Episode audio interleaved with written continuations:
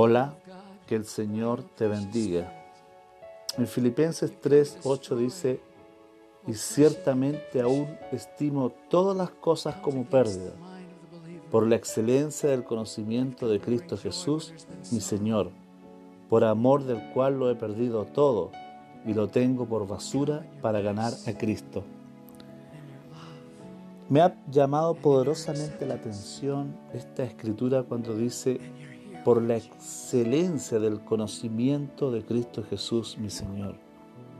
La palabra conocimiento no tiene nada que ver con un conocimiento intelectual de Dios, de Cristo, sino un conocimiento de, la, de, la, de la, experiencia de, de la presencia de Dios, de esa presencia de Dios manifiesta en nuestra vida. Algunos sostienen que uno tiene que acercarse a Dios, a Cristo, a través del intelecto, los estudios profundos, a través de la teología, a través de los libros. No, y esta escritura habla de un conocimiento que es excelente, que es el, experimentar a Jesús en nuestra vida. Madame Guyon decía, a Cristo no le interesa si eres un jardinero, un obrero, un médico, un ingeniero, un analfabeto, una persona abuelita, alguien que vive en el campo, le interesa que tu corazón esté dispuesto para tener esa presencia manifiesta de Dios.